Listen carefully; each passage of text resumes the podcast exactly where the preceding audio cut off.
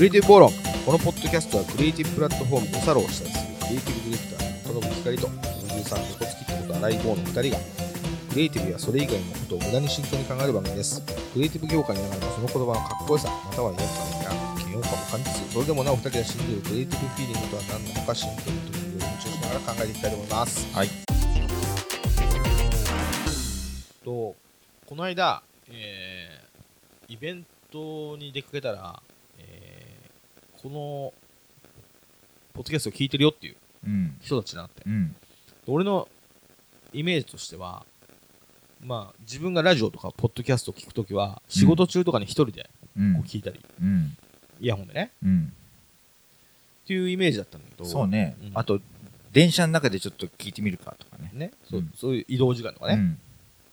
その人さ、うん。あの同居してるパートナうん。ーカップルでさ、うん。パートナーとさうん。飯食ってる時に一緒に聞いたりするうんですよ。車の運転しながら聞いたりするはあはあでちょっと思ってた感じと違う聞きもう方してね。少なくともうん。一人でいるときにうん。もうなんかあの他にすることないやとかうん。あの見たい番組とかも見切っちゃったからうん。これでも聞くかぐらいの。そうそう、ちょっと消極的なね。そうそう。なんかさ、あの、もう暇すぎて聞くみたいな。そう。っていうようなものをうん。それも一人で聞くものね。っていうのをうん。二人でっていうところでまずゴリッとした違和感を感じるし さらになんか二人でご飯食べながらって結構能動的じゃない？そうですね。そんなそんな大でしたそれで二人でそうやって、あの、全部聞いてくれてるみたいで、うん。あと僕の個人でやってるポッドキャストも聞いてくれてるみたいで、うん。で、二人で聞く時間もあるのにう、んそれはね、二人ともまだ聞いてなかったら二人で聞くみたいなの。うん。で、それとは別にう、ん。先にどっちかが聞いて、今週もう聞いたよっていう報告をするんだってよくわかんねえなとす思って。ごいね。うん。で、それはありがたいことだありがたい。だけど、うん。ちょっと俺が思ってた感じと違ったなってうん。思った。うん。で、なおかつ、えーその人が昆虫の話をしたは話が面白かったね、みたいな。うん。言ってくれて、あ、そうっすかみたいな。で、その時に話しきれなかった、うん。俺が思ったこととか話したり、うん。こうしてたら、うん。あの、その、ポッドキャストの中で、うん。えータマムシっていうさ、うん。虫のが、体が虹色なのよ。うん。その羽で作ったうん。アートみたいなのがあって、気持ち悪かったみたいな話をしてたね。そうしたから、うん。それのつながりで、えー俺もあのタマムシの羽かっこいいと思ってね。うん。それで、あの、そのタマムシの羽でアクセサリーを作ったことあるって話をしてくれたの、その人が。その人が？そう。うん。で、あの、まあ、それをさ、なんていうのかな、あの、透明なレジンじゃないけど、うん。なんかその羽をコーティングしてさ、うん。あの、その虫の羽をね、うん。それをこう、あのイヤリングかなんかにしたら、ピアスかなんかにしたらかっこいいんじゃないかっていうのがその人の話のメインの話なんだけど、うん。それを作る過程でさ、うん。あの、地元が千葉かなんかでう、ん。タマムシっていうのは野生であんまり見ることがないんですよ、僕とかだと。うん。僕はなんか、僕の経験で言ったら、死んだのを一匹見たことあるけど、うん。動いてるのは見たことない。うん。だけど、その話をしてくれた人の地元には結構野生でいるんだって。うんだから、羽が手に入るんだと。うん。だから、そのタマムシを捕まえてきてさ、うん。そのタマムシの羽をうん。プチプチ取って、っていうわけよ。うん。で、それでほら、あの、本体の方は逃がすじゃんって言うんだけど、うん。ちょっと待ってくださいみたいな。ななんだその話？いやいや、だから、あの、タマムシのアートとかだと、その虫が大量に出たのの、その羽のところを取ってさ、うん。何匹も犠牲にしてそのアートが出来上がってるはずなの。うんその人曰くね、うん。そうやって残虐な行為はしたくないってわけ。それで、はぁと思ったんだけど、うん。あの、そのタマムシを捕まえて、うん。羽だけ取って、うん。本体に逃がすと。うん。これは人間で言ったら、うん。腕をもがれた状態で、うん。どっかでまだ生きてるから、うん。その虫は。うん。俺は虫は殺してなくて、その羽だけでアクセサリーを作ったんだ。うん。でねっていう感じでアクセサリーの話の方をすげえしようとするんだけど、うん。ちょっとさ、俺の感覚と、うん。その、羽をむしるって逃がすっていうのが、うん。残虐な行為ではないっていうその人の認識がちょっと俺の中で、どどこから突っ込んでいいのか。だってさ ね。そもそもさ、うんうん。人間の腕をちぎっていうようなものだからっていうところで十分残虐な話そう、だしでも殺してないってことなのよ。うん。だあの、なんだっけ、どっかの国宝であるのよ、玉虫、うん。玉虫寿司だっけな、うん。なんかその、玉虫を使の羽を使った、なんかそのあるんだけど、そういうのはさ、全部多分玉虫殺されてその羽が使われてるじゃん。うんそれとは違って俺は殺してなくて、その本体は生きてるから大丈夫って、俺の見てないところで生きてるからっていう言い分で、うん。まだまだそのアクセサリーの話をその人に なんか人間と虫の違いぐらいでさ、うん。あの残虐な感じで言えば陽気比ぐらいで俺からすると、まあね、ううん。んっていうので、結構俺、なんか最初はさ、なんか、ポッドキャスト聞きましたよって話から、うん。俺もそういうことあってっていう、ちょっと緩い世間話ぐらいの話が、うん。ちょっと思ってた話と違った感がすごかったの。うん。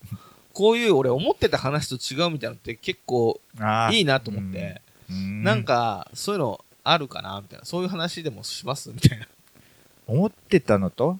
思違う、うん、思ってたのと違うっていう。うん。ちっちゃいので言うと、うん。最近インターネットで、うん。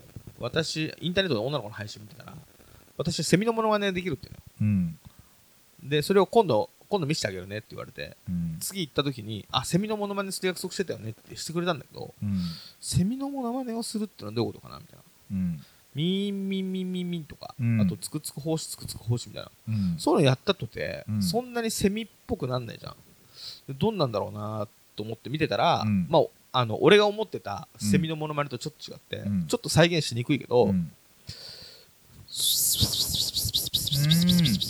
みたいなのをすよりごく、より本格派じゃんそう、すごく上手にやって、うんで、本当に大群のセミがいるみたいな、うんあの、音空間をその子が作り上げたほの。で結構感心したんだけど、ううん。セミのモノマネするねっていうのから、うん。ちょっと思ってたセミと違うのができて、なるほど。はーみたいな思ったのよ。うん。らそういうなんかちょっと思ってたのと違う、これはこう、あの、かなり、あの、短いやつだけど、うん。そういう思ってたのと、ちょっと違ったな、みたいなうんのって、なんか、ない？ないっていう思っか。思ってたのと違う？うんだからだからそそれがももっとさ、それがさ、あの別に面白くなくてもいいわけ。うん。だ例えばさ、ファミレスとかに行ってさ、うん。なんかメニューとか見ててさ、うん。なんか美味しそうっつって頼んでさ、うん。なんかちょっとさすがに違いすぎないっていうチープなものが出てきたりとかするじゃん。うん。そういう時のさ、うん。あの心の処理とかどうしてる、心の処理？まあ。えーみたいな。俺結構毎回うん驚いて、うん。で驚いたことに受けて、うん。結構 OK になっちゃうんだけど、うん。なんかその思ってたことと違うことってなんか結構好きだな。あーまあす六甲さんの言ってる趣旨と合ってるかどうかあれだけど、うんいっつもうん。見るたびに、なんか自分が想定してたのと違う未来を今生きてるなっておーえ思それ誰の？思うのが、うんうん。あのね福山雅治の写真を見るたびにねどういうこと、若い頃福山雅治見うて、ん。随分なんか、まあ、美男子はでスラッとしててですなんかね年取るのが想像つかない感じの人だなってうん。若い頃から思って見てたの、ここの人ってどういうふうに年取るのかな？もしくは今パッと出てきたあれ何で出てきたっけ？一番最初。なんかなんかのドラマで出てきたんだよね確かね、でまあそんな残らずに消えて年取ったところとか見ることもないかもなみたいに思ってたけどずっと有名っていうかどんどん有名っていうかうん。一流スターになってるじゃない、でどう年取ったかといえば言えば、うん。全く変わらないまま、うん。あの頃の印象のまま年取ってるのよ。確かにね。それをうんどんなアイドルだってジャニーズとかうんだって、うんあのなんか例えばあの年齢とうまく折り合いついてないなって思うちょっとなんか違和感とか感じる人もいれば、うんうん。あの素敵に年取った感をうまくうんちゃんと出せてるなっていう人もいれば、うんであれだけどうん。そのどちらでもなく、ん。何でもなく、全く変わらないっていう感じなんだって見るたびに思ってたのと違う感じだな。なるほど。と思いながらいつもうん。なんかあの本屋さんで表紙の福山雅治見たり テレビでそ CM ん見たり。なに福山雅治をチェックしてる人だと思わなかったな。チェックはしてないけど目に入ってくるよね。うん。やっぱ露出が多い人だから、うん。なんかはな結構ラジオとかで下ネタ言うっていう話ね。そうそうそう。だからそういう感じそういう感じはでも多少減ってるとは思うけどラジオやってないからさ、うんなるほど、うん。でも容姿はうん。変わんねえなみたいな。どうどうなんだこさらにこの後どうなんだろうみたいに思いながらいつも見てるね、なるほど、うんそうか。そういうので言うとあの声優のさ田村ゆかりさんって人はさ、うん。こあのー年齢が40過ぎてるはずだけど、うん。プロフィール的な年齢はうん。知らんがうん。ずっと声可愛くてこの人うん。ずっと可愛いのかなみたいな、うん。でいつ聞いても可愛くてさうん。可愛いんだがうん。いつまで可愛いんだろうって。確かにね 思っちゃうんですよね、うん。ですげえ脳にビリビリくる可愛さっていうか可愛いなーって思うんだけど、うん。でもそそうか。でもそれは思ってたのとそうかそうもっと変化すると思ったけどってことそうねそうそうそう。あーなるほどね。そ俺の思ってた違う感じ、うんうん。なるほど。こんなこんな話でもいいの？全然いいよ。全然いい。なんかさ期待しすぎたけどさえっとね俺が思ってたので違うのねちょっといくつかね、うん。あるんだけパターンがそのパターンにはまるような話がもしあれば子供にうん。名前つけて。うん。かなでって名前なんですよ。うん。荒井かなでかなでね。名前つけたんだけど、うん。あのー相性。うん。うん例えば母ちゃんっていうことはないかな。かっくんとかいういうイメージなかったけどうん。かなでだからうん。かなちゃんとかかなくんとか、うん。そういう風に呼んだりするかなってうん。なんとなくイメージしてたの。うんなんだけどちっちゃい時かきくけこが最初言えなくてうん。カってのが難しかったの。うん。それで自分で自分のことをうん。なでっていうようにさ。うん。なでは。うん。でそれが定着してうん。なでちゃんって呼んだりとかさなでくんって言ったりとかするのがあったけど、はあはあはあそれはちょっと想像と違う今も？もうあのなでって俺たちも言うし定着してるから。だからまあそれはちょっと想像と違ったかな確かに。想像はつかないかもね。うん。奏でからなではね。そうそう。なんか意で外意外性があった。でも想像がつかない意外性な他の人は誰もなでなんて呼ばないんでしょ？まあでもあのでもさなでっちって言われるの？友達とか？うん。かなでっちがなでっちになるっていうかそれは何？親がなでとか自分で言えなかったからなでって言ってるみたいなところから関係なく多分かなでっちっていうのがうん。省略されてってなでっちなでっちっていうの。へえかっていうのは省略されやすいんだ。わかんない。うん。わかんないです。でもえっ、とかきくけこが言えないパターンで「か」が入っている名前の子がうん。悲しのよ呼びをされてるっていうのは他でも聞いた。名前忘れちゃったけど。そのパターンあるんだな。うーん。だからあのねかきくけこの「か」かが難しくて、うん。あの「か」って本人は言ってるつもりでうん立ち捨てとに変わっちゃうのね。うん。だからゴレンジャーもドレンジャーって言ってたしうーん。なんかそういうそういう感じだっそれはそうかもな。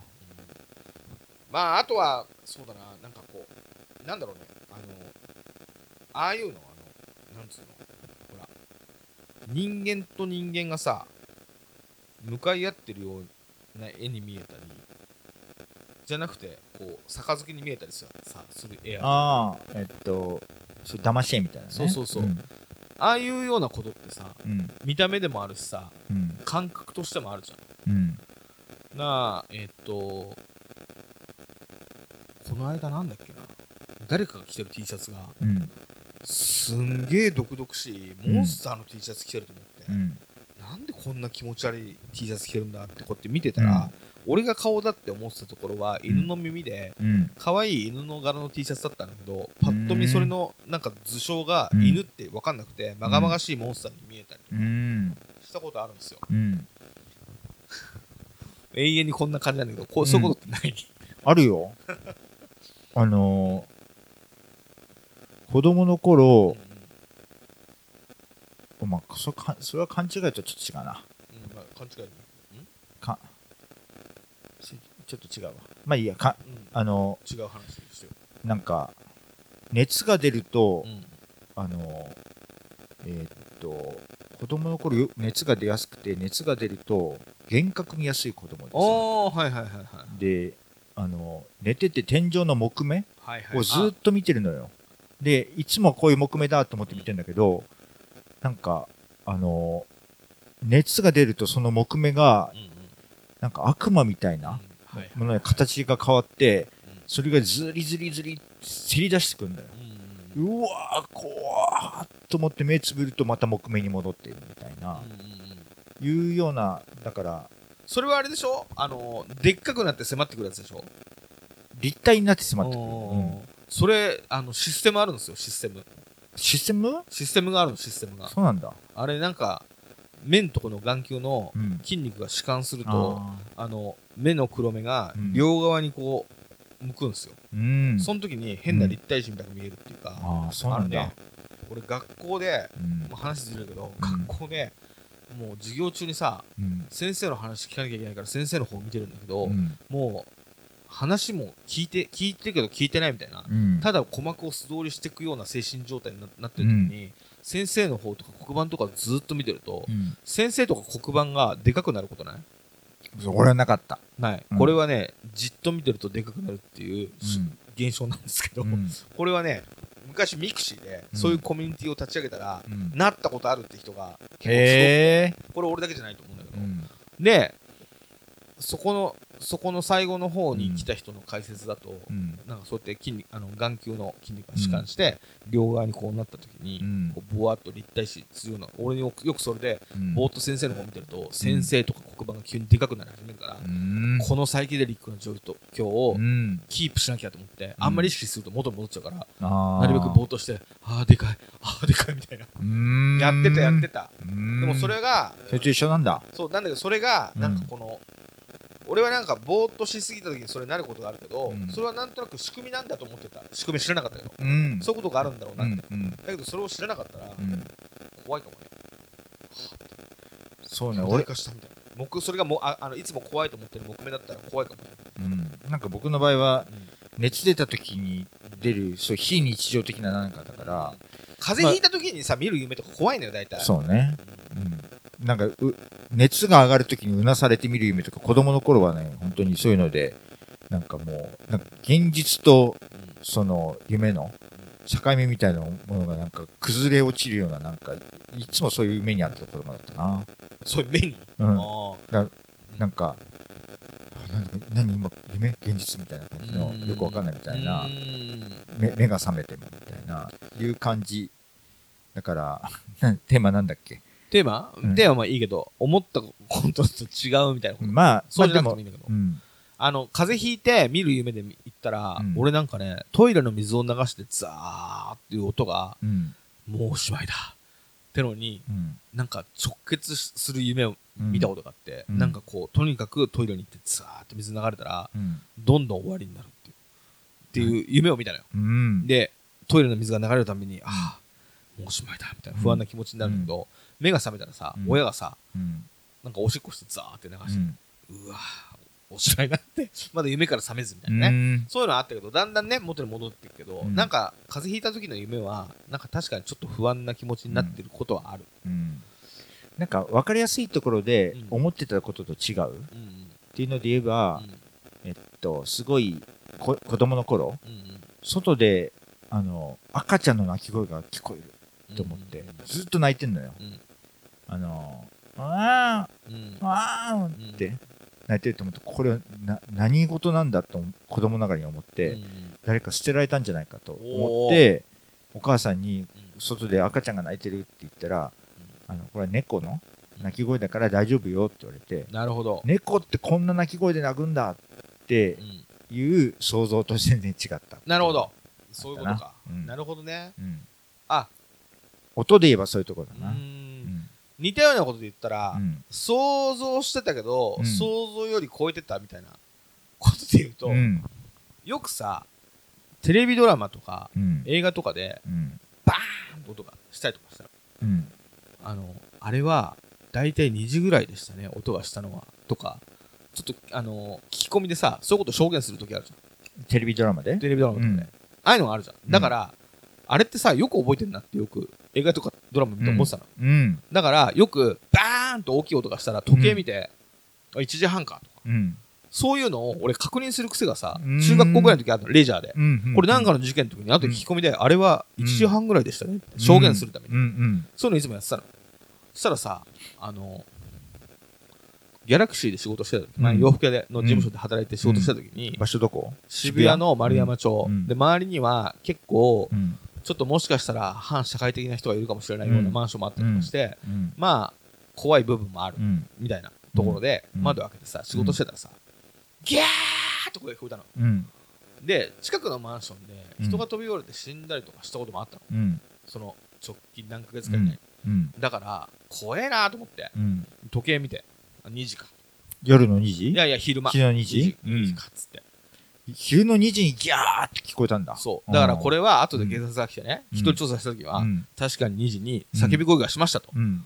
でそう覚えておこうと思ってこうやって見たの、うん。うん。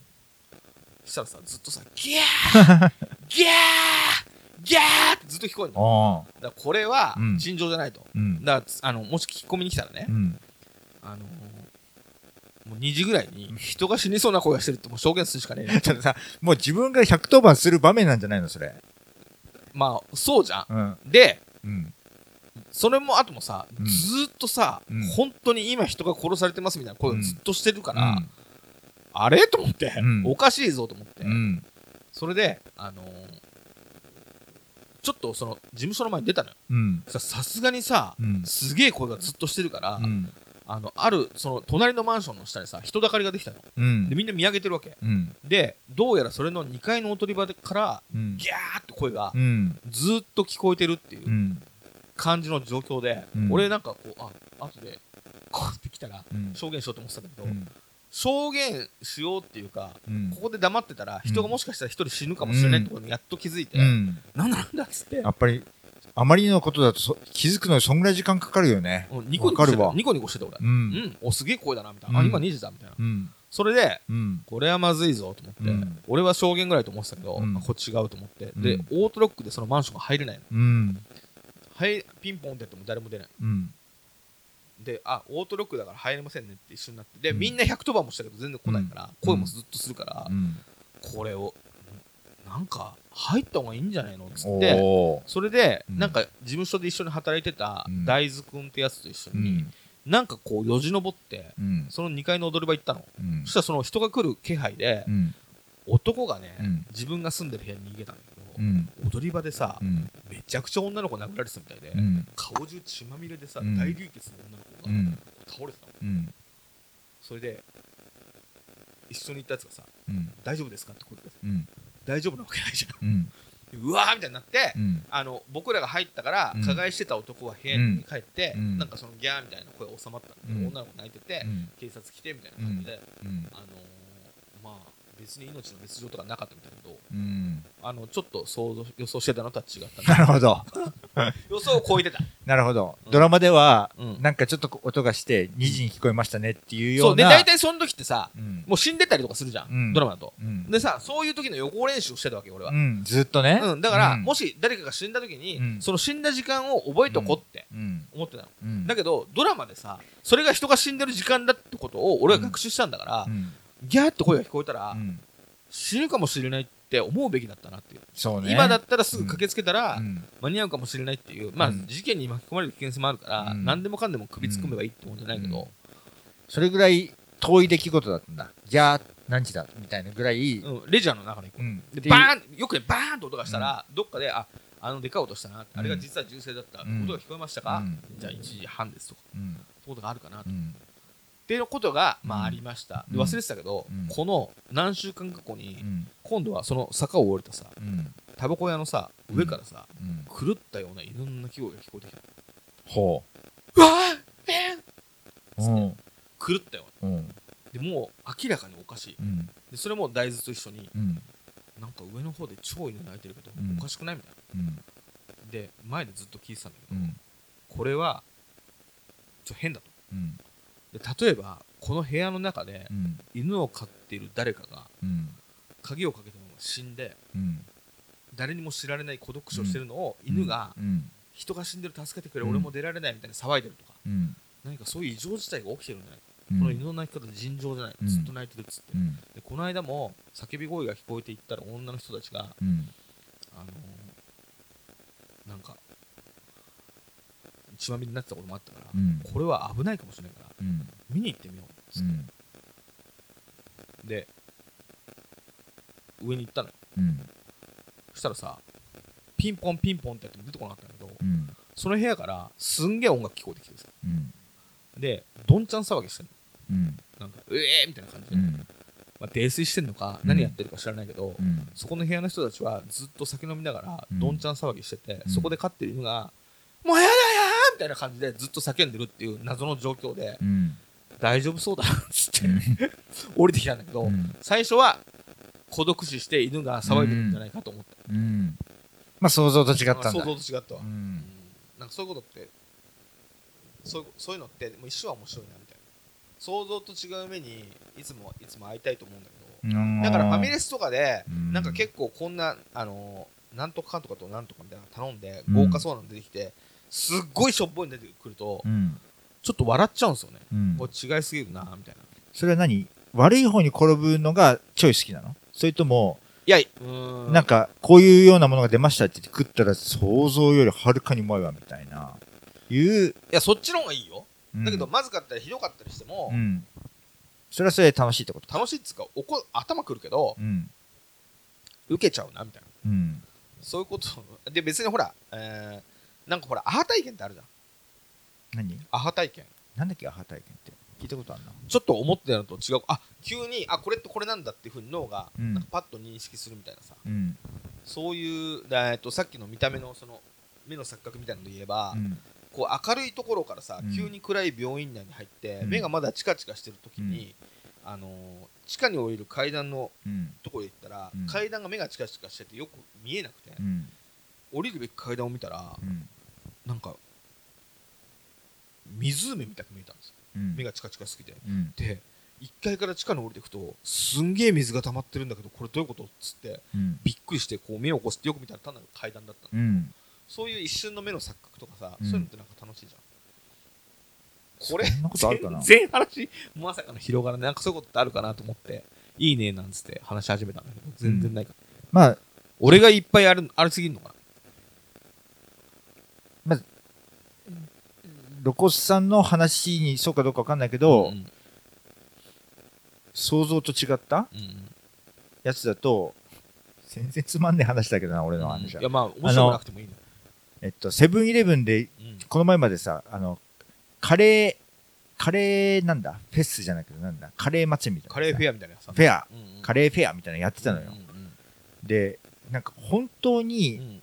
なん。だろう、カレー好きの人の間で話題になってるカレー屋を、カレーを再現するみたいな、うんフェアで。うんマジみたいな。うんあの、デリーのカシミールって知ってる、うんうんとにかく辛いのよ。うんうんこんなもんコンビニで出して間違って買ったらやばいでしょみたいな。うんとか、あと、えっと、台湾のあれなんだっけ？あの豚肉の、あの、ルーローハンみたいな？ルーローハンとカレーをうん合わせたうんロカっていうところのカレーがあるのよ。へえ、うまそうね。それも、そんなマニアックなもの？うんとか、うん嘘でしょみたいなラインナップなのよ。うんうんで、特に、デリーのカシミールは、知らないで買ったらもう、あの、奮発ものだと思うの。うんこんなの辛すぎて食えねえだろみたいな。うんうっんていうのを、多分、これは批判も、あの、あんな辛いもの食べたら批判もすごいし、子供とかが間違って買ったら、も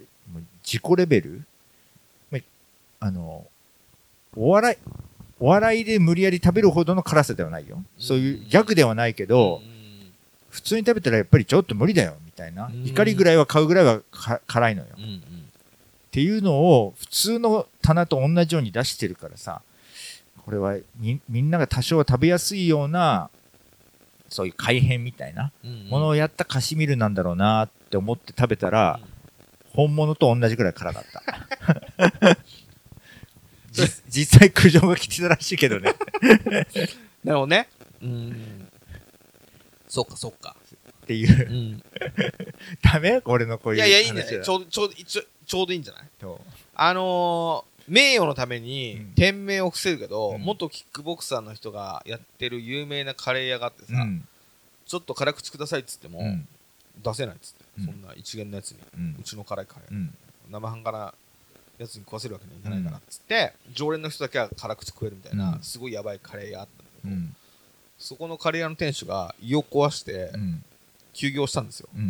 うん。それは予想と違いましたね。自分具合悪くなってんじゃんっていうね。うんどうなのかと思ったらそうかそうか。俺もうちょっとこのテーマ広がるかなと思ったんだけど、あんまりだなねロロコスがいっぱいあるんじゃないの？まあ、予想と違ったことで言えば、昔あの、弟とさ、うん。電話する約束、なんか6時にうんちょっとお互い連絡取り合おうっつって。うん。で、6時にどっちかから電話かけるか決まってなかったけど、うん。6時に連絡取り合おうぜっうん。ていう時に、うん。こう、6時になったなとうん。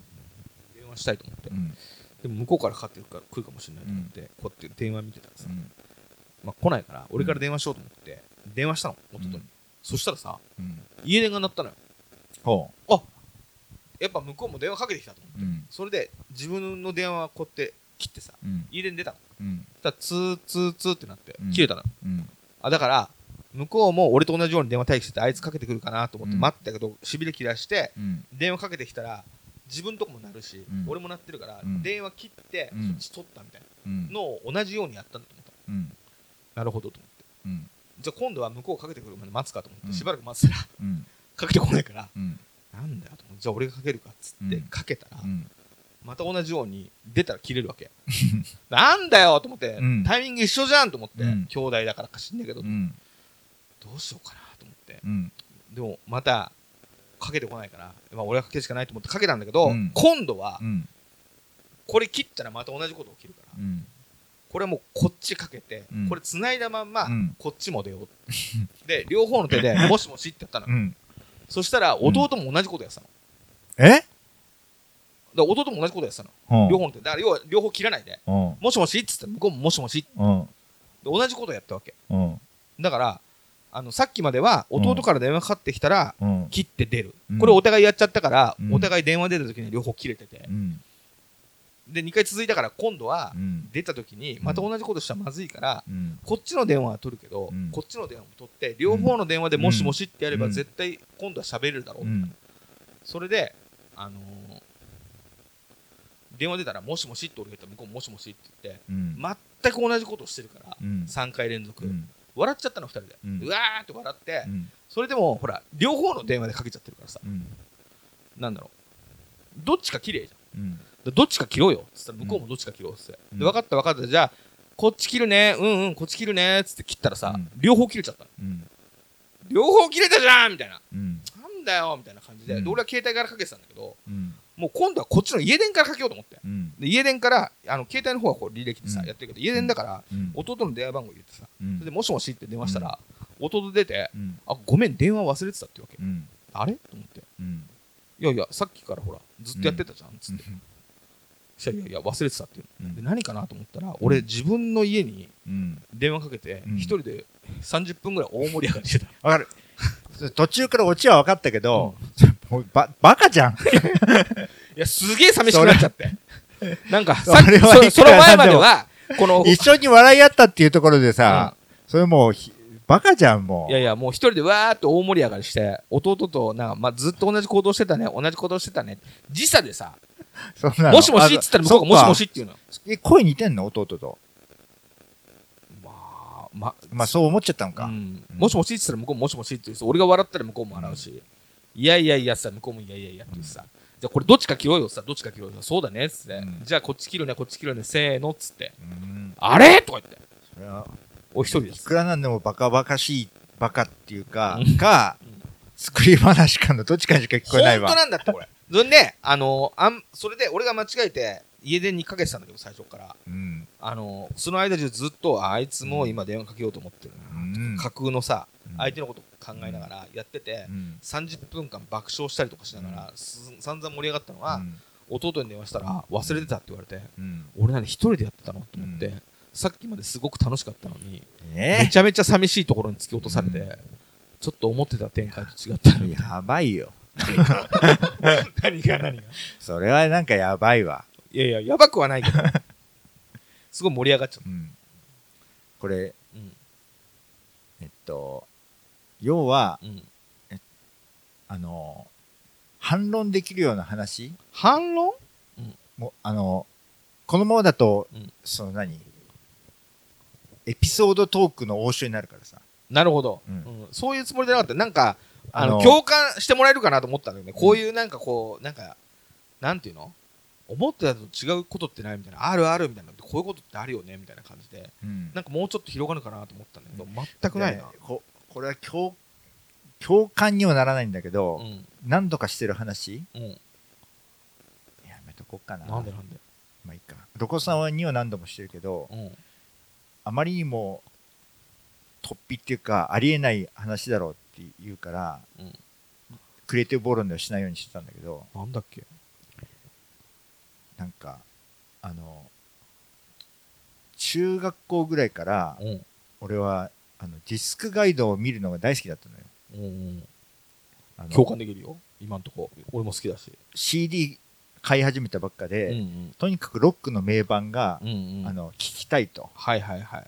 でえっとプログレにはまってさ、はいはい。プログレで言えばイエスの機器をうん。機器がすごいいいうんみたいな感聞いたらむっちゃいいじゃんみたいな、うんとかうん。当時はブラックミュージックは全然聞いてないからさ中学の頃は、うんロックとかでさ、うん。そういうのばっかり聞いてて、うん。はハードロックでも例えばあのなんだかな。もう70年代のこういう名盤がいいとか、うんうん聞いたら確かにかっこいいとかさ、っうんうん。ていう中でさうん。あのプログレの源流でもありうん一番最初とも言えるものであり、コンセプトアルバムのうん。一番そういう初めてっていうか、うん。こっからコンセプトアルバムが始まったみたいな、いう名盤としてサージェント・ペッパーズ・ロンリー・ハーツ・クラブ・バンドっていうのがさあってさあもうこれは名盤なんだろうなと思ってうん。楽しみに聞いたのよ、あ聞いたら全然良くなくてさなんだよこれみたいなな単調どその話か。単調なアルバムだなみたいな、マジで？うん。なん全然盛り上がんねねえしみたいな。うん。でプログレみたいに演奏がうまいって感じとも違うじゃない？なんかスリリングなうん。展開とかさ、あの感じでもなく、うん。まあなんかオーケストラ的なものが取り入れられてるのとか、コンセプトアルバムとしても最初って言うけど、うん大してコンセプトアルバムでもなくね？みたいな。1曲目と最後の方で帳尻合わせてるだけにしか聞こえないんですけどみたいな。感じで 俺の最も想像と違った音楽。すごいね。でそコメントのしようがないんだけど なんかそのサージェントペッパーズロンリーハーツクラブバンドがうん。名盤と思ってないんだよね元信さんはね。思ってない、うん。いでも再三ねさこの話は。最最近うの、ん。あのアップルミュージックとかでさうん。うん最近のリマスターじゃなくてもうリミックスとかが出てるんだよね、うんうんリミックスとかでうん。うんなんか音に音がなんかガッツのある感じっていうかな。うんうん。なんかまあ俺が聞いたのもえっと一番最初の CD うんうんでまだマスタリングとかもちゃんとしてない頃だと思うんだよね。うん。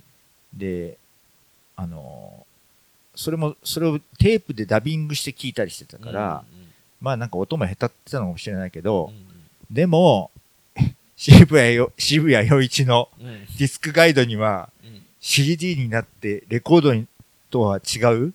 聞こえなかった音でさえ聞こえるみたいな。そんぐらい音もなんかいいっていうかうんすごいものが聞聞けるんだみたいなさ。うん。レコードは聞いたことなかったけどうん。そんぐらいいろんなものが聞こえるなんか奥深いアルバムなんだろうと思って聞いたらか単調だしそうでもねえなみたいな。俺の思ってたと思ってたのと違った音楽ナンバーワンは、サージェント・ペッパーズだな。なるほどね。それはね、突っ込みようがないんだけど、ここまでの話だったら、うん。まださ、まあなんか言ってんなって感じでスルーし、スルーするんだけどさ、ここで止めとこうよ。選んで、いいじゃんいいじゃん。それでさ、あの、これをね、この人は、あの、みんな騙されてるっていう。なんか、あの、なんか、騙されて、あれを名盤だと思い込まされてるみたいな、そういうふうに言ってて、そうそうそこが頭おかしいんだよね。うん。それは、それはどうなんですか？どどういうこと？なんかうん。ああのタイミングでうん。あんなようなうん、えっとまあ、レコーディングに凝ってる、まあ、現代音楽みたいな影響だったうんり、まあ、あとインド音楽かうんうん。みたいなものとかも取り入れたりしてうん。やったちょっと風変わりなちょっとまあだいぶ風変わりな、うん。まあ、実験音楽に近いよね。多分当時だったらね。言葉ずいぶん普段より選んでる。普で段より選んでる。でそこにサージェント・ペッパーズ・ロンリー・ハーツ・クラブ・バンドっていううん。バンドが演奏してますよみたいな、うんうんえっと、コンセプト、うんうん。うんまあ、ややうん、あの、めっちゃ言葉選んでる。無理やりっちゃ無理やり。そう、そのんなことないを1曲目にと最後の方にだけ入れて、うん。ジャケットをああいう風にしたら、名盤に聞こえちゃうんだなっていうマジック、ひどいね。うんみんな、うんあの、何年も騙されてると。そう影響を受けて、それがどんどんどん伝説化して、うんこれは名盤として聞かなくちゃいけないみたいなうんせっていう同調圧力 によってみんな名盤って言ってるな、これは、みたいな。なるほ。ど。これはやばいね。うんていう炎上ですよ、炎上。うんっていうのをうん、俺がうん昔言ったら、露骨さんが相当もう呆れて、まあ、な呆れだね。うん呆れプラスちょっと怒りぐらいな。好きなんだもんね、露骨さんはいねや、。まあ好きだよ。だけど、うん好きだから怒るっていうよりか、うんあの、なんだろうな。自分が物わか、物が分かんなかった時に、周りがおかしいっていう風に世の中を変換しようとする心の動きに呆れたね。でも俺、俺の中だと、うんうんあの、どこまでうんもうん思ってたのと違ったっていう。まあ思ってたのと違ったわけね。そういう多分その原体験が、うん、いま、未だに、なんかそれを自分で落ち着かせるには、みんな騙されてるっていうなるほどね。風にしないと、うん処理できないんだ。納得できないんだよね。なるほどね。それぐらい未だに名場になってないんだよね、俺の中だと。そうか。うんまあ、よっぽどどこから突っ込んでいいのか分かんない話だったな。そっか。更新されないんだね。大体さ、そのさ、俺もその、その前話聞いた時も思ったけど、うん。なんかそのリミックスで音良くなったらよかったみたいなのが、うん。もし本当なんだとしたら、なんか聞こえてなかったんかなって思うよね。だって音が変わる向こうにさ、うん。曲の構成だったりメロディーだったり声とかがあるわけじゃん。うん。それが音が良くなったら急によく聞こえるってのは、ちょっと音が多少悪いと急に聞こえなくなっちゃう人なんだなっていう感じよね。あれってさ、うん。まあ、あの、今、あの音楽知ったかでいろんなものを逃げようとしてるよ、今から言うよ、俺はあ。一番最初に出た時ってさ、うんうんえっと、モノラルなの？あれって。それともステレオなの？いや、わかんないね。モノラルだと良かったりするんじゃないの？だからさ、だからその、あの、ステレオだろうが、モノナロだろうが、なんかメロディーとかは一緒じゃん。まあね。でそこでさ、なんかモノラルだったりステレオだったりリマスタリングしたりとか、リミックスしたら、そしたらガッツがありますね、みたいなのは、なんかその、急に聞こえなくなっちゃう人なのかなって感じがするよね。あれ。だってカセットに撮ったってよいいいしさ、ラジオで聴いてきたってよかったりするじゃん。いい曲って。まあね。うん。それがなんかこう万全な状態じゃなかったから、よくないみたいな。まあまあまあ、あの根本的に思ってたのと違ったっていうのは分かりましたよ。うんただ、それ以外のところは全く許容できないけど。まあ、俺の思ってたのと違う。うんうん。分かった。それはでかい、でかい話。でかい話ね。そっかそっか。そっか。まあでもね、えー、そういうのは、あの、何かないって言われたらいくらでもあるよ、多分。あ、そう。うん。俺そんなこと言ったら、あの、なんだっけ、ニューオーダー、うん。あの、80年代の名盤みたいな感じの中にうんニューオーダーみたいなの入ってきて、うん。最初聞いた時つまんなーと思ったけどうね、ん。なんかもっとうん。派手ななんかあんのかなと思ったら、なんか暗くてうん。つまんねーと思ったけどまあうん何度か聞いたら好きになったけど、うん思ってたのとは違ったかなでもいくらでもあんの？他は、あお音楽じゃなくて、おもうん。思ってたのと違うみたいな。うん、例えば？ドラ家電とか？ドラゴンボールとかが、うん。ドラゴンボールうん。が、こんなにうん。みんなの、うん。あの、なんていうの？やばいぞ。みんなのうん、あの、大好き作品になると思思わなかっうーん。た。それは想像、子供の頃と想像が違った。うん。とにかく、うんドクタースランプの作家だから、俺にとっては。まあね、うんああの鳥山明が俺俺もそう思ってたで俺もそう思ってた、あの。ドクタースランプって超面白いなと思ってて、うんで、それが終わって、うんうわ、最終回になっちゃったみたいな、大ショックみたいな。最後一応なんかみんなキャラクターが集まってわーっと盛り上がって終わったらけど、うんうんえー、もうドクタースランプ終わっちゃうんだみたいな。うんうん確かに最後の方自分の気持ちも離れてたかもみたいな。いう寂しさそうかとともうに、んでも終わっちゃったみたいな。うんで、次、ドラゴンボールが始まって、うんなんだこれみたいなんだこれとは思わなかったな。んだこれやってちょっと思って、うんで、えー主人公の名前が孫悟空じゃん？うんうんなんだこりゃみたいな。なんでよ孫悟空って言えば孫悟空じゃん。うんうんそれと同じ名前をつけた、つけてたじゃん。うんあのそ、それ良くないと西遊記のさ、孫悟空と同じ名前じゃない？うんうんでそこでなんか、なんか主人公の名前もなんだこりゃみたいな。へえダメだったんだ。ダメだった。で、最初の頃はちょっとギャグっぽいファンタジーだったよね。そうでしたね。うんうんうん。ワクワクしたな俺。で、俺全然ハマれなくて、へえで、ピッコロ大魔王ぐらいになってきて、だんだんシリアスになってくるじゃない？うんうん。その前ぐらいかな、うんうんあの、読み返してないからさ。で、だんだん、あ、面白いな、とは思って、うん。で、テレビ、アニアニメとかになるなるじゃない、なんか当時アニメ、ドラゴンボール、まあ、あの、見てたりはしたけど、なんかね、漫画版に追いつかないように、うん。話の引き伸ばしをしているひどいアニメだと思って見てたのよ。偏見がすごいで、面白くないなぁあの、特にアニメみたいな。うん。で、えっと、漫画の方も、あの、ピッコロ大魔王のところで終わった時点で、もうここで俺はいいかなみたいなので、そこで卒業みたいな。うんうん感じだから、読み返してないの？読み返してない。あどああられちゃんは？あられちゃんは買って持ってたから、その後も読み返してるし。今最あの割と大人になってから読んでる？いや、それは読んでないね。ぜひ読んでみてほしい欲しいんですけど。両方？まああの特にあられちゃん読み返してほしいんですけど、あられちゃん絵とか超可愛いけど、うん。微妙に面白くないよ。あ、本当に？話が。あ、そう。う。んなんかあのねあのなんていうかうん。うんなんか親父ギャグとうん。うんちとか、うん。そういうなんかこのなんていうんだろう大味な感じで、うん。すげえ面白いって感じじゃないですよ、あ、そう。うん。で「ドラゴンボール」も最初はそうで、うん。それがだんだんシリアスストーリーになってきて、テイストが変わってくるけど、うん。あの一緒っていうか。あの一緒っつうのは？な最後最初あのシリアスなストーリーになっていくと、うん。勝つか負けるかみたいなバトルのところの引っ張り力があるけど、うん。あのこれは怒られちゃうけど面白くあんまな 俺あらちゃんすごい好きなんですよ このポッドキャストすごいぞ。あの、あの、サージェントペッパーズとドラゴンボールが面白くない、良くないって言ってるからね。あだけどあられちゃん大好きなんだけど、うんじゃあ俺ドラ、うん、あのねでドラゴンボールも最初のそのところのタッチとかはさ、あられちゃんの好きみたいな感じだったそうだねうん、うん。でまあバトルみたいになってうん。まあそれそれはそういう面白さでさうん。ファンをいっぱい魅了するけど、うん。元信さんが言うそのあられちゃん面白かったのにドラゴンボールはそうでもなかったって思うのであれば、ん。ぜひ読み返してもらって、うん。そしたらなんか両方そうでもなかったのでって思ってくれるんじゃないかってね。でもさ、そ、その当時のドラゴンボールは、うん。まあ全然つまんなくはないよ。もちろんもちろん。あの、面白いよ。ピッコロ大魔王とかうんうん。ぐらいまでは夢中になって、うん。最初の方はちょっと新井ちゃんが良かったなと思いながら読んでたけど、うんうん。あの途中からピッコロ大魔王とかやっぱり引き込まれて、うんうん。その後のベジータとかはあんまりちゃんと読んでないかな。なるほど。だからそういうのうんの俺の受け取り方だと、まあそういう当時なかなかヒットした漫画だなぐらいにうん。終わるんだろうなと思ったらそういうことじゃないことになってんじゃない、うん。今世界国民的なね。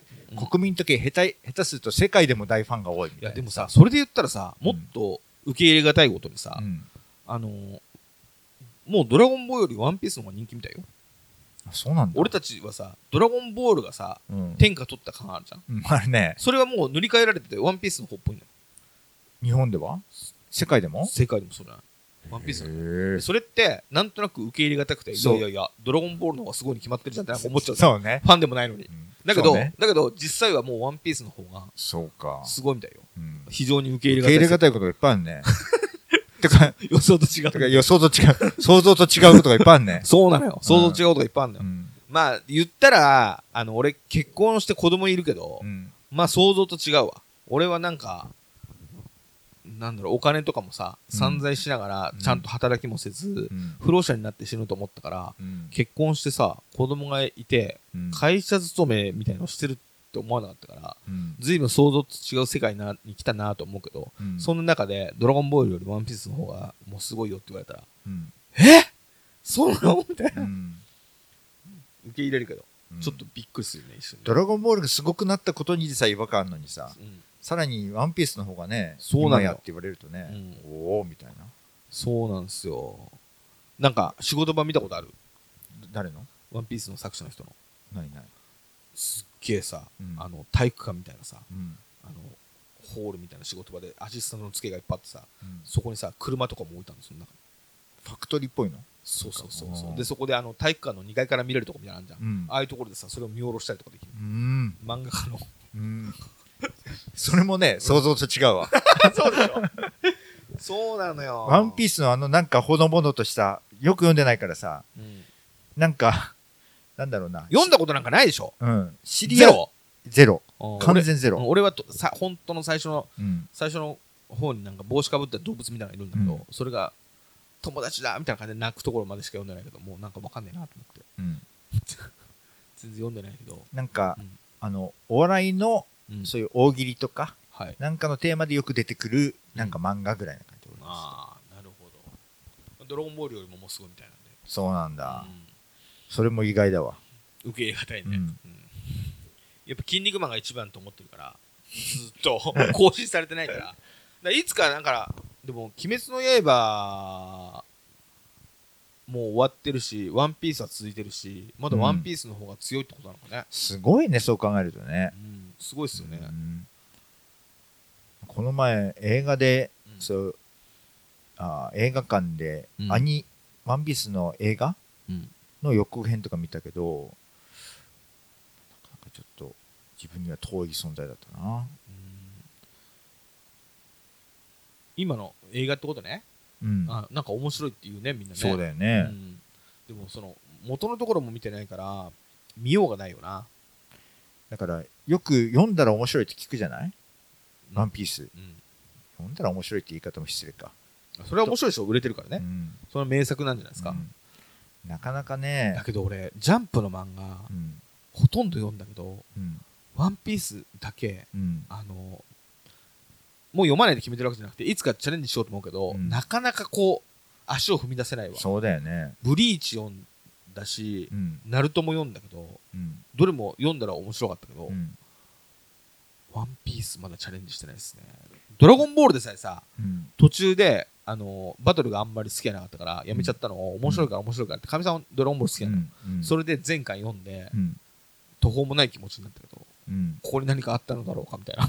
なんかどんどん強いやつが出てきて、あの悟空の子供はまた悟空のように育ってさうん。それでここで終わって最後、なんか鳥山明みたいな感じでピースみたいな感じでみんな最後終わってさ、ここに何かあったんだろうかっていう 平和な気持ちがなんかこうあーみたいな。おめえ強えのかみたいなどんどん強いやつでさ。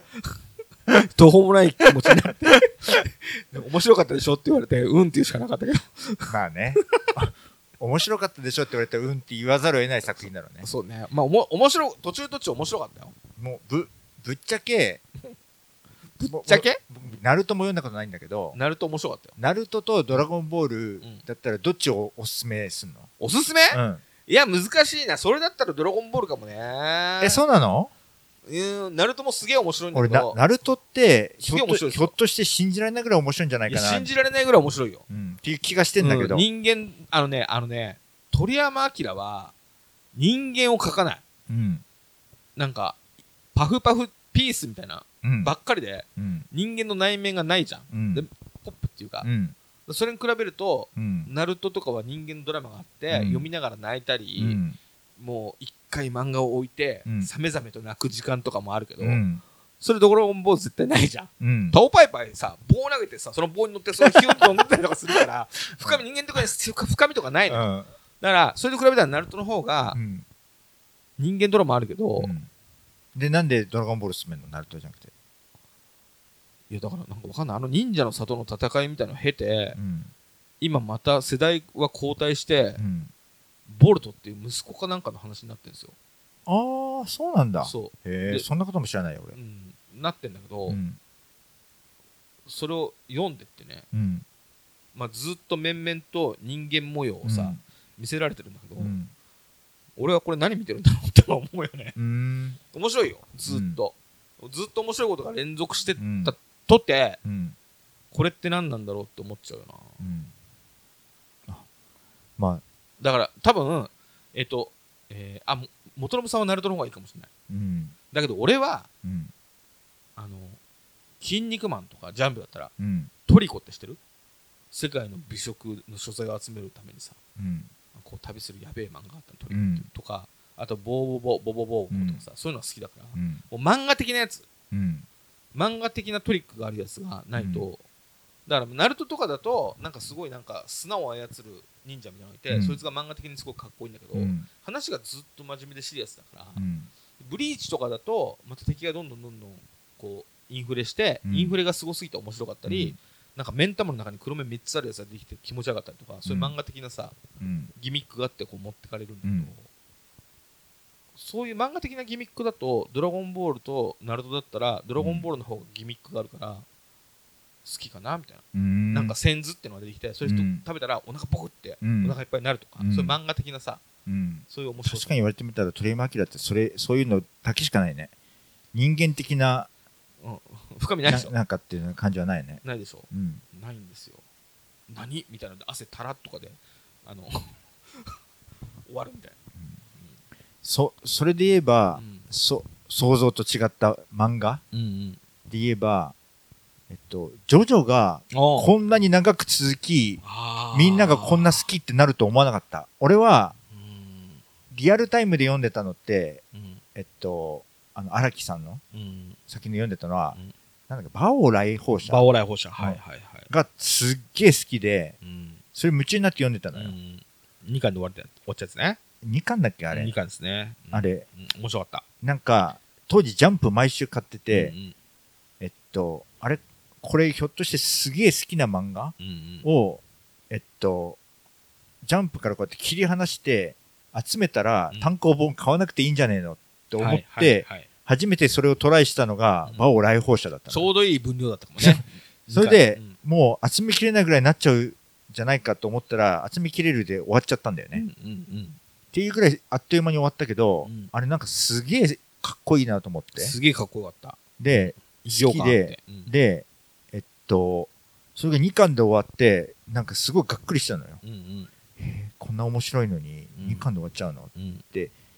でその後ジョジョがはうん。その後間にある？なんか。ないよ。ジョジョジョが始まるんじゃない？うんうん。で読み切りとかあったかもしれないけどうんないよ。で連載は。あんな面白い？うん漫画を入魂のうん。やつを成功しなかったら次の作品うん。この人成功するわけないじゃんと思って、うん。もう気持ちがついていかなくてうん。あの大体ジャンプもそこぐらいで俺離れちゃうくらいだからさ。ああそっか。俺もめっちゃ読んでたそれ本当に。そそしたら、うん。意外と人気が出たみたいなうん。感じで、へえ意外と人気が出たんだぐらいに思ってたらそういうものじゃなくなっちゃったんじゃない？そうですね。ジョジョってそうですね。こんなことになんの？みたいな。だ大体さアニメがさまだ10周年なのよ。今アニメ10周年点だから。うん今日今日行くんでしょ？まさに教育それがねアニメ10周年点なのうんでもさ連載始まったのって俺がちそうだよね。俺がいいくつの時だ？小学校の時だったかと思うんだけど。そうなるとアニメ化すするまでがむちゃくちゃ時間かかってんだ。そう。でまさにその話をしようと思ってたんだけど、うん。ドラゴンボールのアニメ面白くねえなって思ってたって言ったじゃん、うん。元信さん、うん。俺ねテレビのアニメで、うん。原作があるアニメって面白くないなって子供の頃思ってた、うん。アニメの方が絵がかっこいいしあ違う。漫画が原作でアニメになった場合、うん。漫画の方が絵が優れてるしうん。大体同じ話をさ、うん。やってるわけだから、うん。なんかただやり直してまあ実際は違うよ、うん。あのやり直してるだけだろっていう偏見を俺は持ってて、で最たる例はさ、うん。北斗の剣ですよ。うんアニメで北斗の剣ヒデブベーみたいな感じしながら笑えるけど、うん。光って、うん。だけど漫画の絵はさ、うん。北斗の剣の絵絵はさ、うん。すげえ重厚でかっこいいけど、うん。アニメの方はさちょっとまた違うじゃん。っそうね。て感じでう、ん。なんだろうな。なんか漫画がアニメ化されても、うん。耐えうるものと耐えられないものがあるよなーって感覚が俺の中であって、うん。筋肉マンとかだったらいいけどうん。ジョジョなんかはアニメ化無理でしょってうん思ってた、うん。ずっと。うん。それが10年前にアニメ化された時うに、成立するんだけどみたいな、うんオープニングの CG の時点で、うん。原作の絵とはまた違うんだけど、うん。すげえかっこいい感じになって、うん。ジョジョアニメが完全無理と思ってたのが、ううん。わマジで全然できてるみたいな感じで、全然成立してんですけどみたいな。うん。それ以上とは言わないけど、うん。あのジョジョの世界観、すげえことになってるみたいな感じで、うん。衝撃を受けた、うん。そっから10年だから。うん。でそっから10年のうんアニメ10周年のアニメのところから入った人たちもさ、うん。また漫画に戻れば膨大なさ、うん。過去の作品がうん。荒木うん。博彦世界観があるわけじゃん、いや楽しいよね。今だって、俺はその連載始まった時から読んでたけどアニメになってから妻は見て、うん。妻が結構ジョジョ大好きになって、うん。ジョジョの話毎日してきて、うん。子供もさジョジョがさうん。漢字に振り仮名振ったの。だからさ読めちゃうそれでさ、あのーいろんなスタンドとか覚えて、うん。そのスタンドのポーズ取ったりさ、うん。なんか好きなセリフうん。とかを完コピしていったりとかしてさ、なんかすげえなーみたいなジョジョってと思って、うん。まあでなんかほら最近どっかの神社に絵を奉納したりとかしてたあの人。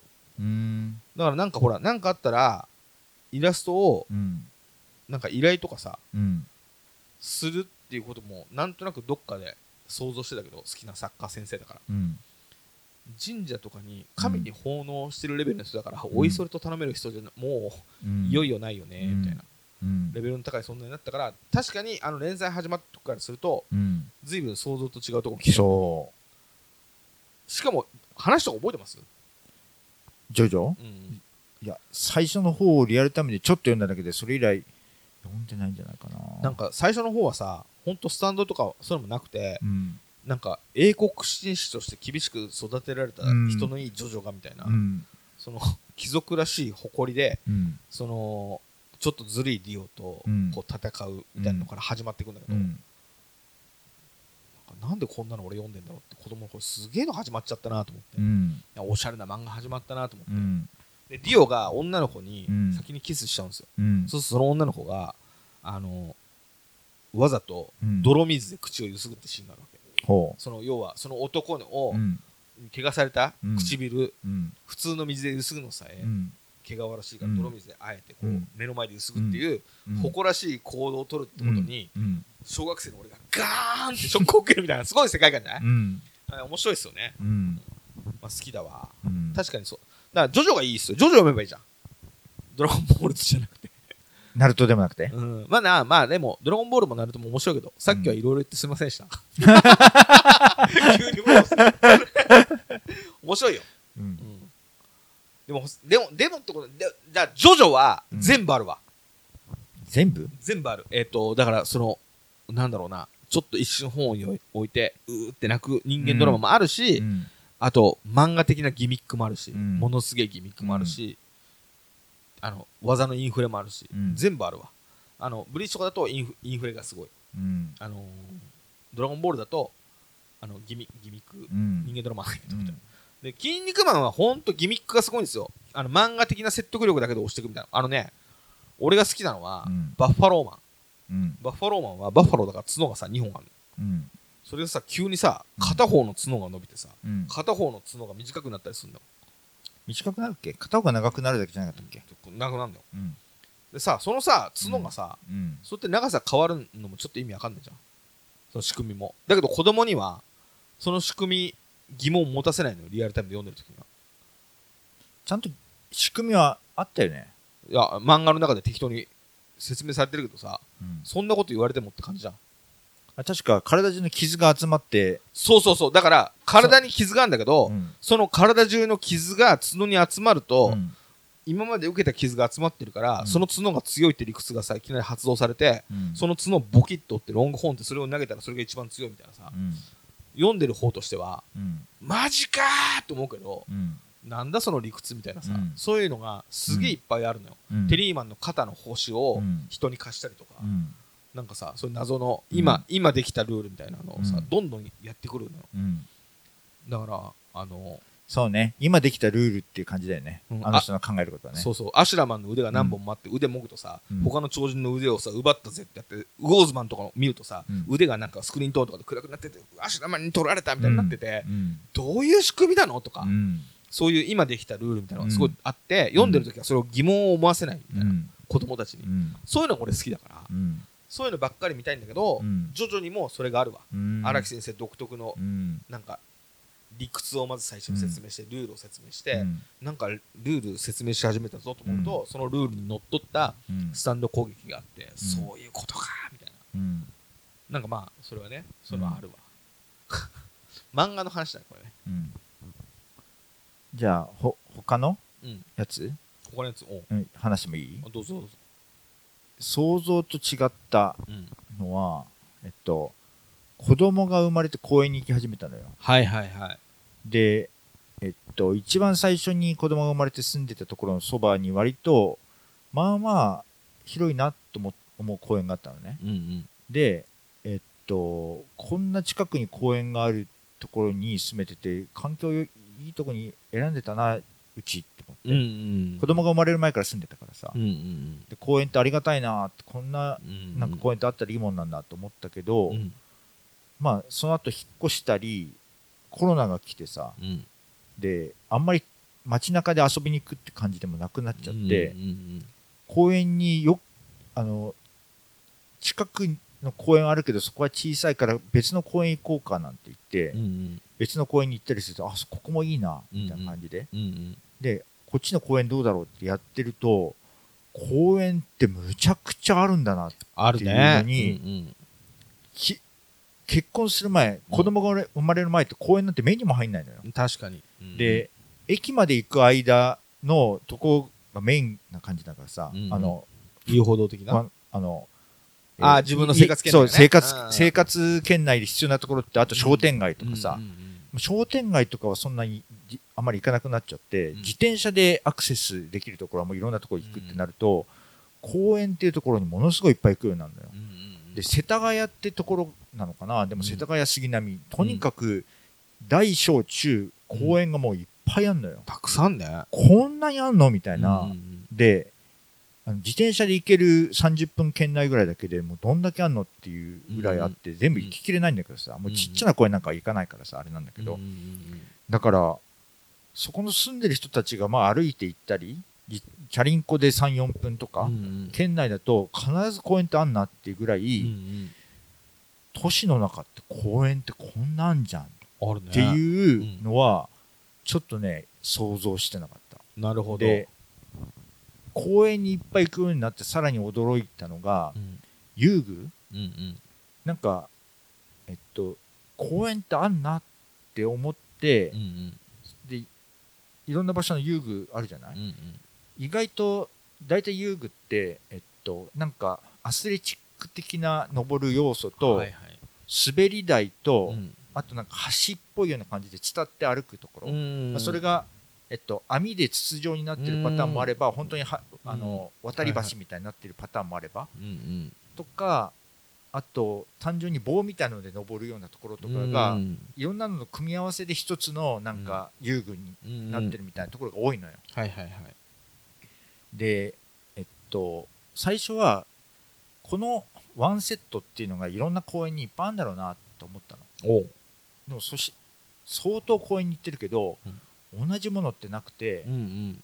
でえっと意外にも、えっと、パーツパーツの組み合わせで、うんうん。えっと、違うものを、うんうん。いろんななんかそのえっとモジュールみたいな、うんうん。滑り台わかりますよ。渡る、いろんなモジュールが組み合わさっていろんなパターンがあるから、その組み合わせでいろんなパターンがあるのかなだったらぐらいに思った。ら、そうでもなくてこれ似たような遊具って意外とどこにもないんだみたいな。なるほど。どこもかしこも行ってもうん。それなりの違う遊具があるから、うんうんこれって公園に合わせていちいち設計してるのかモジュール自体が相当ないろんなパターンがあるのかわかんないけどこれ結構そのいカオスカオスっぽいですね。そうそう一個一個考えてるとも言えるしう、ん。もうちょっとモジュールをうまく組み合わせてやれば楽して公園のあれよね遊具を取り回せそうな気もするのにだからそうやって総合的ななんかやってるわけじゃないっぽいですよね。そうそうそうそうそう、うん。だからあのさあのー最近見ないけどさあのタコの形の滑り台みたいなさうん。あの変な石でつく、うんうんうん。石とセメントをさ、なんか粗めに混ぜたやつ。だいぶ少なくなってるけどね。あのパターンで作られてるさ、うん。あの滑り台のうん。業者がいるじゃん、うん。あれってもう多分ないじゃん、うん、うんとかあとね、えー、と最近、えー名古屋の違うな、うん。愛知のちょっとさ変な廃墟とか、うん。そういうスポットばっかり紹介するみたいなムック本をちらっと見たときに、うん。あのフルーツのモチーフがいっぱいある公園ってのがうん。愛知県の豊橋のどっかにあると。うん。でそれの遊具を見てたの、うん。そしたらそこはねあのちょっと上り棒じゃないけど、うん。上り鎖みたいなのがあって、うん。知らない？あのねゆあのボリ棒と上り棒の間に鎖がこういう風になっててそこにそこはフルーツのなんかものがあって、うん。そのフルーツに捕まりながら上に登っていくところなんだけど、このパターンで、うん。金属の輪っかみたいなのがその途中の鎖の途中にいっぱいあって、うん。そのなんか鎖と金属の輪っかでできたところを上に登っていくみたいな、ちょっと不安定な、鎖登りみたいな遊具が、まあねあった。うん。あのーあそこに善福寺川公園の並びかなんかうん。にで善福寺川公園も横にずっうん。と和田堀公園か、うん。ずっとつながってんじゃん、うん。それで遊具がなんかうん。3箇所ぐらいつながるところあるんだけど、そこの1個で、うん。なんだろう石石の上に棒が立って、うん。それがなんか猿の腰掛けみたいなのがこう変な風にジャングルジムになってるみたいなうん。やつとか、うん。あれ完全にオリジナルで他で見たことないし、うん。でそっから先行くとちょっと長い運転があって、うん。運転をつ行くとまた違うジャングルジムまで行くとか、結構オリジナルっすよね。そうね。うん。だからあの、結構その場その場でいちいち設計して作ってんだなっていうのにちょっとう、ん。それ俺意外だった。だからあの逆にさどこにでも最近あるさうん。あのバネ乗ってグニョングニョンとかさ、うん。割といろんなところでよく見るさ、うん。パターンの、うん。それこそモジュールっぽいやつってあるじゃん、うん。あと赤と青と黄色のパターンできたあの本当のちっちゃい子向け用のさモジュールみたいな滑り台と、うん。ちょっとトンネルがついててみたいな、あれはなんか一個のとこやってそうよね、やってそうなんだけど、うん。本当に俺、相当公園行ってるけど、うんあの、モジュールっぽいものでも同じもの見ないんだよね。本当にたまに、これとこれさすがにこのパーツ一緒だなっていうのがあるけど、うん本当にそれび、あ、あったってぐらいびっくりするぐらい、あの、普通はない。へーだから、それは公園に、公園がいっぱいあることも意外だったけど、公園の遊具って、こんなに似たものがないんだ、みたいな。だからあのほらジャングルジムってあるじゃんジャングルジムね。なあのうん。ジャングルジムもさ、うん。その場で作ってんだよね多分。だと思う。だからね、た、あれジャングルジムの形でさ、うん。納品されてこないのかな？まあ一応、CAD で図面ぐらいは作るんだろうけど、キャド？昔も？昔は違うか。でしょ、うん。でその昔の作り方でまだ作だってさえっとねその和田堀公園の並びにうん。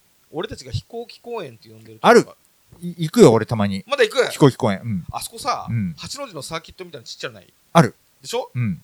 あるでしょ？あそこ俺、小学校の時ずっとあそこで延々遊んだのよ、マジ？うん、あるよ。ある？あのさ自転車でさあのさ、うん八の字のサーキットちょっとこうなってるとこ、うん。あれ無限に30分ぐらい走ってさ何だったんだっつってやめるんだけど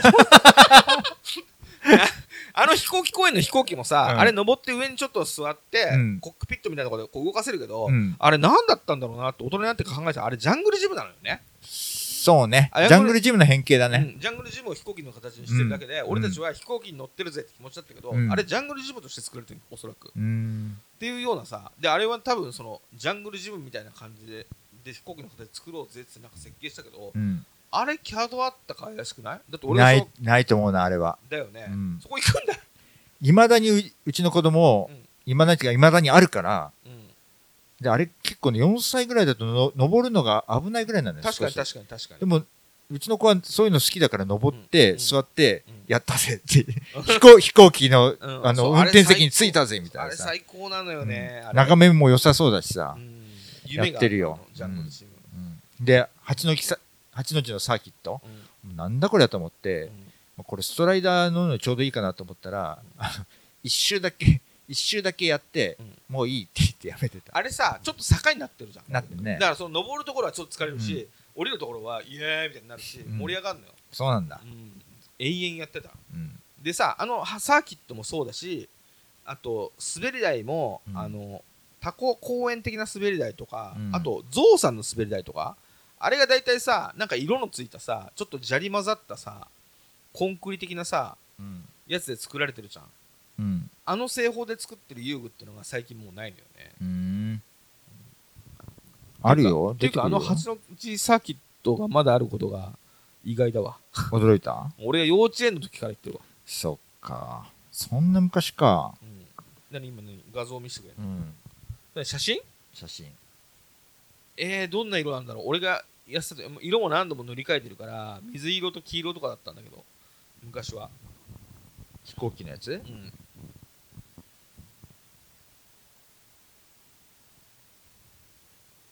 その和田堀公園そのマジか。うわすげえ。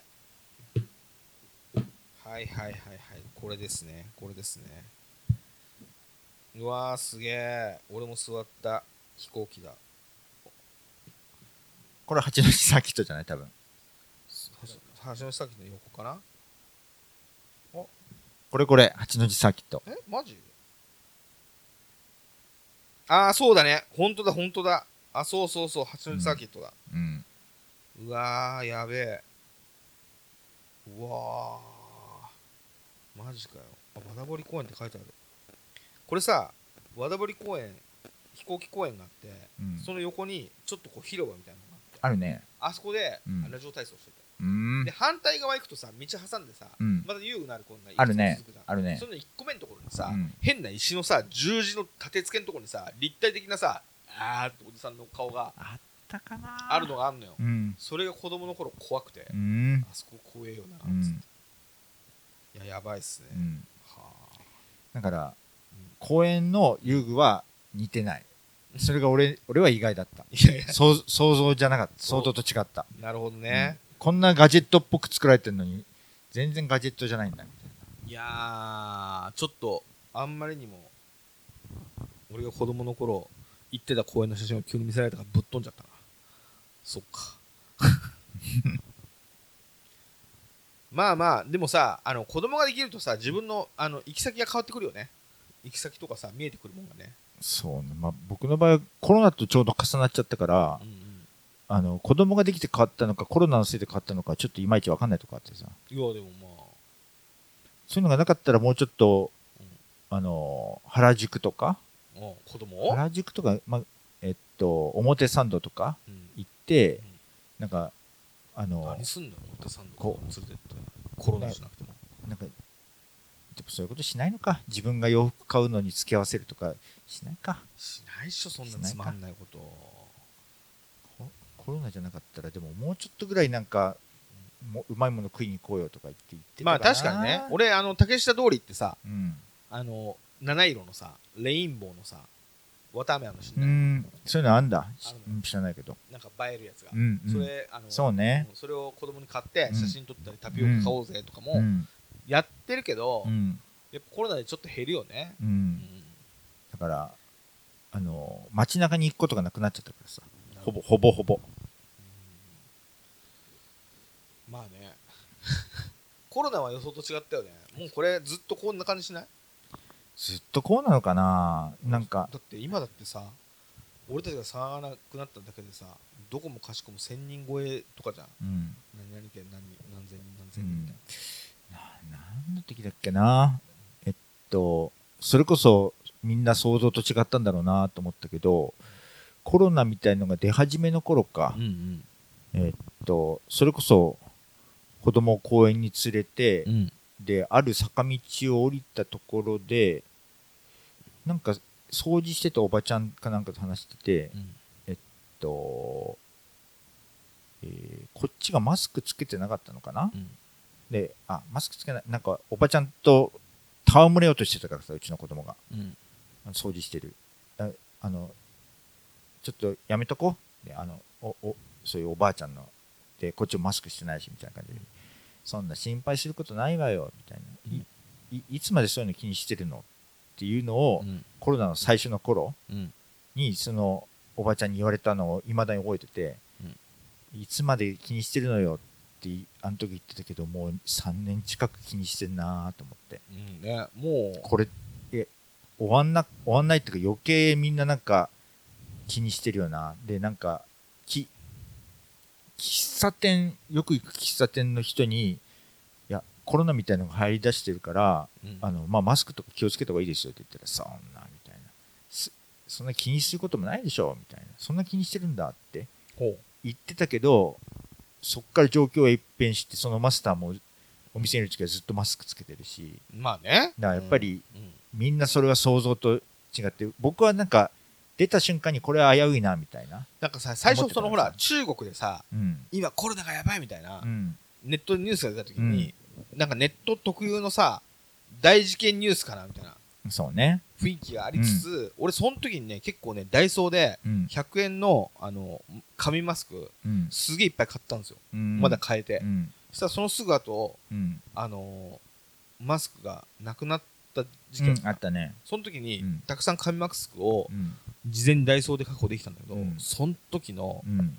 俺のその武漢で今人がどんどん死んでいるみたいなののうん。飛びつき方、うん。完全にあのほらポッカキットとか知ってる？ポッカキットって何？ポッカキットっていうさ、うん。あのグロいニュースメディアがあるのよ、うん。そういうなんかアンダーグラウンドニュースみたいな、だうん。からまあ違うけど、うん。ムーの記事みたいなさ、うん。そういうムーのムー的なニュースと思って、うわーこれから中国からやべえウイルス来るぞってうわーって、半分ふざけてうん。マスク買ったんだけど、うん。ここんな本当のことになると思わなかった。ん。そうね。本当に。ノストラダムスの大予言が来るぞとか、うん。なんか地震が来るっていう噂があるから、うん。東京から逃げようみたいな時期あったじゃん、うん。大昔。うん。とかさそういうのの一個みたいな感じで、うん中国やばいらしいから一応マスク買っとくかとか言って買ったら、本当にマスクなくなっちゃって、うん。あれ？想像してたのと違ったなと思った。でもあの時マスクとうん。あとそういううがい薬みたいね。手の消毒のあうん。のアルコールのやつとかとにかく手に入りづらくなっうんてそれはそうだろうなと思ったの。うんうんでもトイレットペーパーまで買えなくなったじゃない？一瞬あったかもね、うんあったあった。うんうんうんでうちの母親がさうん。トイレットペーパー買い占めなさいって言ってきてそこにいたかそういう人が。それは俺はいいからって、うん。あのそのうち手に入るようになるし今慌てなくたっていいし、うん。そこは慌てる必要ないからって言ってたけどあの当時多分買い占めた人たちいっぱいいると思うのよ。うんうん。そのトイレットペーパーどこに行ったのかなって未だに想像する とんでもなく買い占めた人とかってさ。ゆっくり使ってるでしょ、そうだよね、もう毎日使うもの。年寄りのほどなんか慌ててる印象だったからさ申し訳ないけど生きてる間にトイレットペーパー使い切れねえんじゃねってさ その時思ったな。あれは俺もうトイレットペーパーは慌てなかったわ。生きてる間にね。うん。なるほど。今の生活が今の生活が実際俺は想像とは違うよ。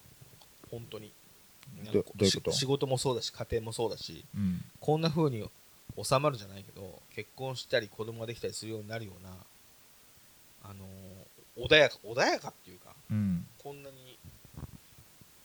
いい感じっつうか、うん。あのー満足してるわけじゃないけど、うん。まあ、あの誰からも必要とされずうん。不老者のようになって死ぬ人生と思ってたから、うん。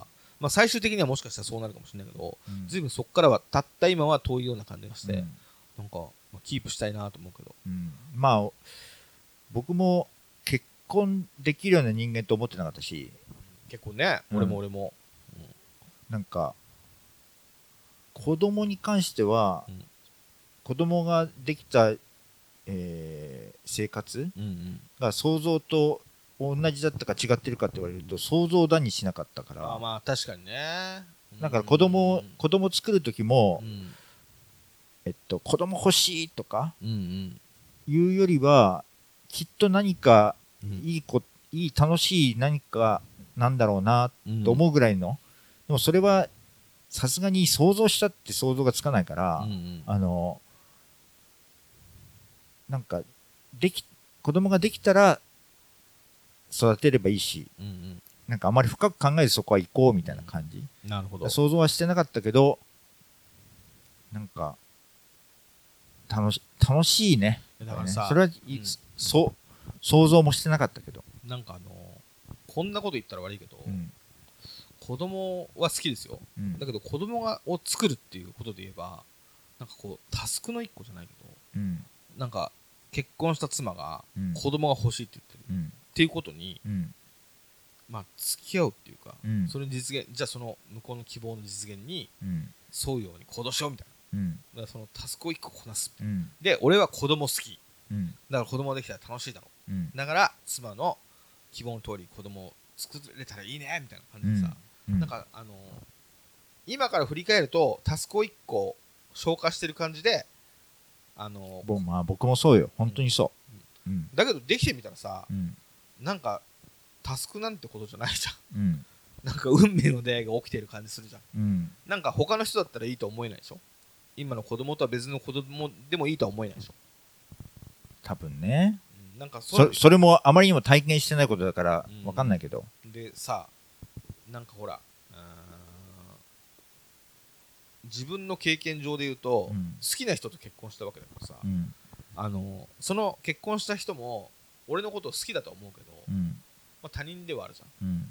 で子供がさ結構自分のこと好いてくれない？うんそうね。でめちゃくちゃさあのお父さんとかお母さんのこと好きっぽいじゃん。うん。俺こんなに人に好かれたことないかもしれないなと思って。っうん。ていうのはすごい感じるのよ。もしかしたら親は俺のこと好きだったかも俺が子供の時は、うん。今から考えれば、実感としてはないけど、うん。その実感を初めて持ててうん。これはやべえことが起きたぞっていう、うん。なんか想像とは違うことが起きたなって感じがするわ、まあ俺もそうだけどまあ想像と違ったっていうところで言えばえっとやっぱりつい最近までうん。うんその子供とか家族家庭っていうのと仕事ってうん。うん全然結びついてなかったんだよね。へえあの仕事は仕事で楽しいしうん。えっと、えーなんだやりがいがあるし面白いことやりたいおとか。ー。で家族のためになんかやるっていう感覚は、まあゼロだった。へえででもつい最近ぐらいかな、まあ確かに無関係ではないなみたいに思い始めてさ。へえどういうことなんだ？なんか自分が面白い仕事をうん。やってるっていう姿を子供が見た方が、まあそれはいいよな。なんかつまんないなとかやりたくもないことやってるなみたいなうん感じよりは、まあ、仕事を楽しんでやってんなこのお父さん、でそれって何だろうっていう感じののがいいだろうなっていうのと、うんすすごい今度耳っちい話ね。うん。この作業めんどくさくてやりたくねえなみたいな、うん。いう時にまあでも子供大学に行くぐらいまではちゃんとしないとなって子供の写真見るとちょっとだけその仕事をやるのが前向きになる。まあでもさ、耳っちい話じゃないし、どっちかっていうとさ、えっと、元信さんは、なんかこう、普通の人よりも、あんまり苦手なことするの嫌いなタイプじゃん。自分の好きなことしかしたくない人だろうけど、うん。大概の仕事してる人たちはうん。嫌いなことばっかしてるよ、仕事で。うん。で、俺もそうで、うん。まあ別に誤差の仕事は楽しいけど、うん。仕事をしないで良いとなったら、うん。仕事絶対したくないし、うん。まああの、仕事が好きかって言われたら、あの、仕事だから楽しくやるけど、うん。仕事が本来好きかって言われたら、まあやっぱ好きじゃないよね。うん。それをなんか楽しく前向きに、うん。いいアイデアで前に進めていければいいなと思うけど、うんだからその、そういう時に、うんその、待ち受け子供とかにしてうん、前に進むのは、そんなみんみんなやってることだよ。あそう？うん。俺の中では、うんおこ俺がこうめっいうことちゃサラリーマン全員耳っち扱いになっちゃう、それ。あそうか、うん、そんなことないですよ。みんなそういう感じで。多分自分のことを知ってる人間はうん。そういうことを僕が言い言い出すこと自体うんちょっとあそう。元信さんもそういうようなマインドになったかっていう驚きとかうん。人によってはつまんない人間になっちゃったかもなそんなこと思うやついないよ。そんな。思うかもなみたいな。なんで？そんなこと思うやついないよ。ん。なんか、あの、家族のこと考えてやる気出してる人に向かって、つまんねえ人間だなって、そんな邪悪な知り合いいるの？わかんない。いないから、そんな人。そっか。うん。そうか、っていう風なところをやってるのは自分では想像、まあでも確かに、元信さんの過去の話とか聞くと、うんクリエイティブボールでもたびたび触れてるけど、うん。なんかその、家です叫び出したりとかさ、うん。ちょっともう救い、話若い時の話を聞いると救いがなさすぎて受けるんですけど、うん。そういう人が随分こう、なんか社会的に会社があったりさ、うん。家庭があったりさ、うん。なんかすごいね。そうね。最も、想像外かもね、最も想像外ね。うん。だからあれですよ。想像してなかったよね。そう。あ、じゃあ、あの、最後に、うん。あのー想像だにしなかったといえばう、ん。会社誘ってもらって、うん。3回ぐらい誘ってもらってう、ん。偉そうにも断ってさ、うん。で、3回目で入れてもらったじゃん。うん。それは、なんか最初の2回断ったのは、うん。なんていうの、条件が合わないとかじゃなくて、うん。元 MDA の編集長、MDA のもの読んでた、うん。特集毎回面白かったってうん。人のところで、俺が働いて役に立つことないだろうなって本当思ってただから、うちで働いてください。うん。給料払います。うん。でも働いてみたら、こいつに給料払う価値ないな、みたいな思われて成立しないっていうのを本当思ってて、うん。いや、役に立たないですようんってことあって、うん。3回目の時は俺、前職が調子悪くなってたから、うん。まあ、雇ってくれたら嬉しいけど、うん。まあじゃあ、成立したら最初お互い様子見ましょうみたいな感じでうん。働き始めたから。うん。そしたらさ、元信さんがさ、すげえあの、仕事の才能とは別の日常のところでめちゃめちゃポンコツで、うん。めっちゃできることあったわと思って。そうそれは俺はし俺は知ってたことだから。知ってた？俺は知らなかったから、うん。あんな、あの、完璧な、うん。あの、雑誌の編集長、成果物がね、うん。すごくしっかりしたものを作る人だから、うん。こんな人のところでなんか俺なんかやることないわと思ってたら、ほんのちょっとのことでも切れ出してそれをなだめるとか、うん。そういうことで、あ、役に立てるわと思って、うん。よかったと思って、それが想像外だった。想像外でした。それがオチでいいや、今日は。うん